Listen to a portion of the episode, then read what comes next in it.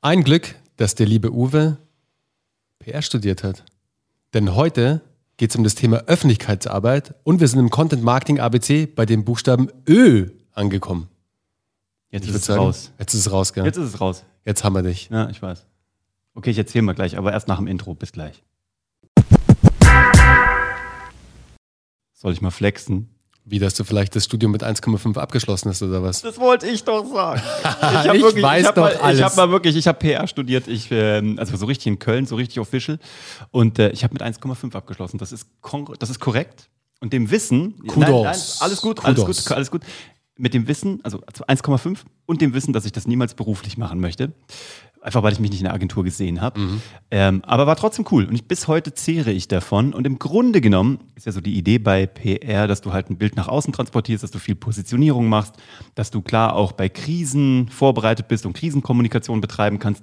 Und dass du natürlich deinen Inhalt möglichst ohne dafür etwas bezahlen zu müssen, in relevante Outlets Oh, ja. bekommst. Der, der, das sagt mir was. Das kommt mir sehr bekannt vor. Ja, Mann, das ist ist das vielleicht das Thema Content Syndication? Das ist das Thema Oh, Content Syndication. ich wusste es. Und Ich um hab's das, wieder, um das wieder einzudeutschen, ähm, es geht darum, deinen Content einfach in ähm, namhafte Magazine, Blogs, Podcasts, YouTube-Kanäle, ganz egal, also Mhm. Kanäle, die nicht deine sind, zu platzieren, damit Leute auf dich aufmerksam werden, damit du sie dann auf deine eigenen Kanäle, auf deine Owned Medias, deine eigenen von dir besetz, besetzt, besessenen, von, die von ich dir bin von dir besessen. ich, von dir, ich bin von dir besessen. Was ich dir immer schon mal sagen wollte, ich bin von dir besessen.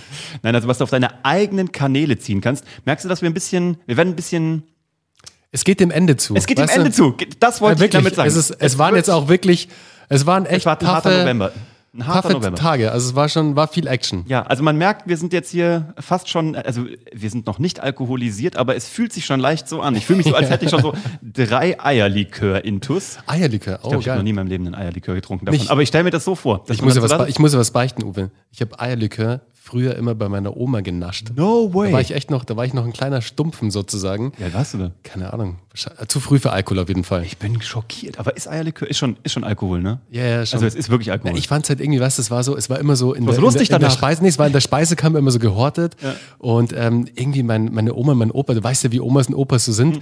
die haben sich halt dann ab und zu mal so ein Eierlikör eingeschenkt. Mein Opa war halt, wie so ein Opa halt ist, der sagt halt so, ach komm da, Bur, probier doch Ein mal. derfer ist, Show. ist nicht so schlimm. Ja. Genauso wie mit der Zigarette, ach, einmal ziehen, das geht schon. Nicht, Mann, das hat er nicht gemacht. Das, was wir bei meiner Oma gezockt haben, Blockschokolade. Also kurzer Ausflug, Ausflug hier. Zum Kochen oder ja, die, ne, die, Fette? Ja, diese Glazurschokolade. Schmeckt die so? Die schmeckt mega geil. Das war Echt? so in so einer silbernen Zellophanhülle, in so einer Aluhülle. Boah, war das Okay, lecker, warte mal, hey, Daniel, kannst du mal auf unsere Einkaufsliste fürs nächste Mal shoppen, bitte äh, Blockschokolade. okay, cool. Dieser Podcast ist nicht gesponsert von Blockschokolade und nicht von Eierlikör, um das mal festzustellen. Nein, zurück zur Öffentlichkeitsarbeit.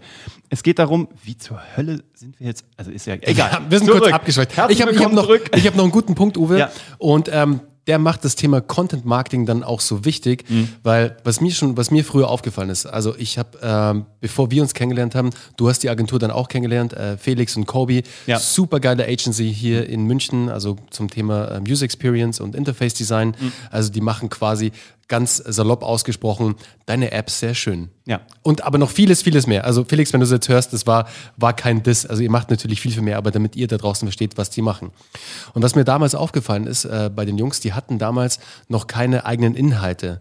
Da gab es noch keinen Kobe-Podcast, da gab es noch nicht diese ganzen einzelnen ähm, Maßnahmen sozusagen im Content Marketing, wo sie selbst rausgegangen sind.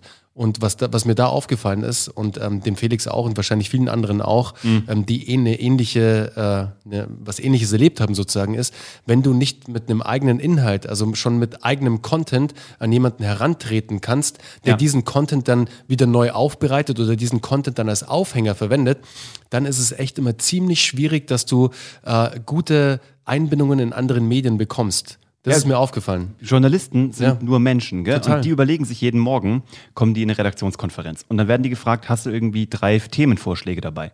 Und die müssen sich natürlich zum Teil dann auch Dinge aus den Fingern saugen. Klar. Ist doch klar.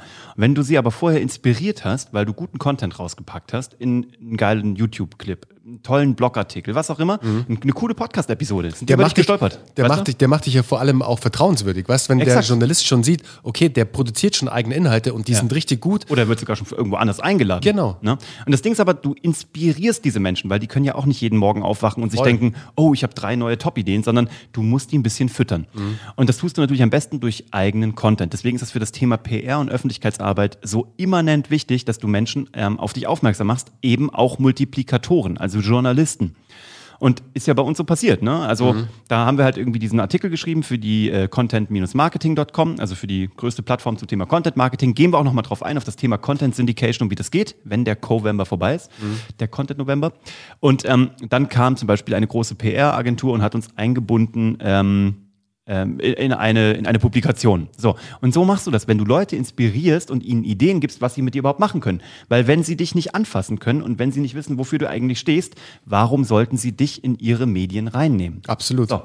Und wir würden uns freuen, wenn du uns in deinen Medienmix mit aufnimmst. Wenn du hier einfach auf Abonnieren drückst, dann bekommst du nämlich immer den aktuellen ähm, Hot Shit des Content Marketing äh, frei Haus geliefert. Also auf Deutsch den heißen Scheiß. Oh Gott.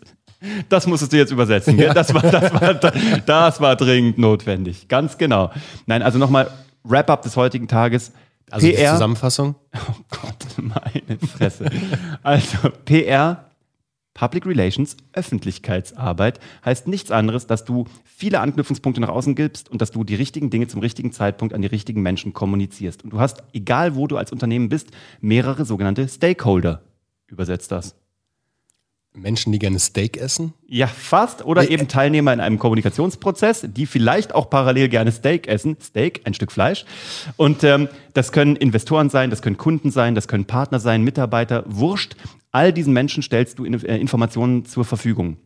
Und einer dieser Stakeholder ist eben auch Presse bzw. Multiplikatoren, die spannende Mehrwerte ihren Lesern liefern müssen. Und wie toll wäre es, wenn du sie fütterst, damit diese Journalisten zukünftig ihre Leser mit deinen Inhalten füttern und auf diesem Wege diese Leser den Weg zu dir finden auf deine eigenen Kanäle, weil sie deinen Podcast wahnsinnig interessant finden, aber erstmal halt darauf aufmerksam werden müssen.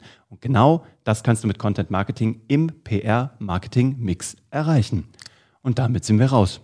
Ich würde sagen, das Ding ist It's a, Agmade it's, it's, Wiesen. it's a rap. It's a Rap. Es ist eine gemahte Wiesen. Genau. Ja, schön, dass du dabei warst. Ne? Also gerne abonnieren, liken und morgen sehen wir uns. Was machen wir morgen? Sind wir schon bei Ü. Ü, Ü wie überlegen wir uns noch. Bis morgen. Ü-Wagen. Ü-Wagen, Mann. Ü-Wagen. Ja, auch geil. Ciao. Ciao.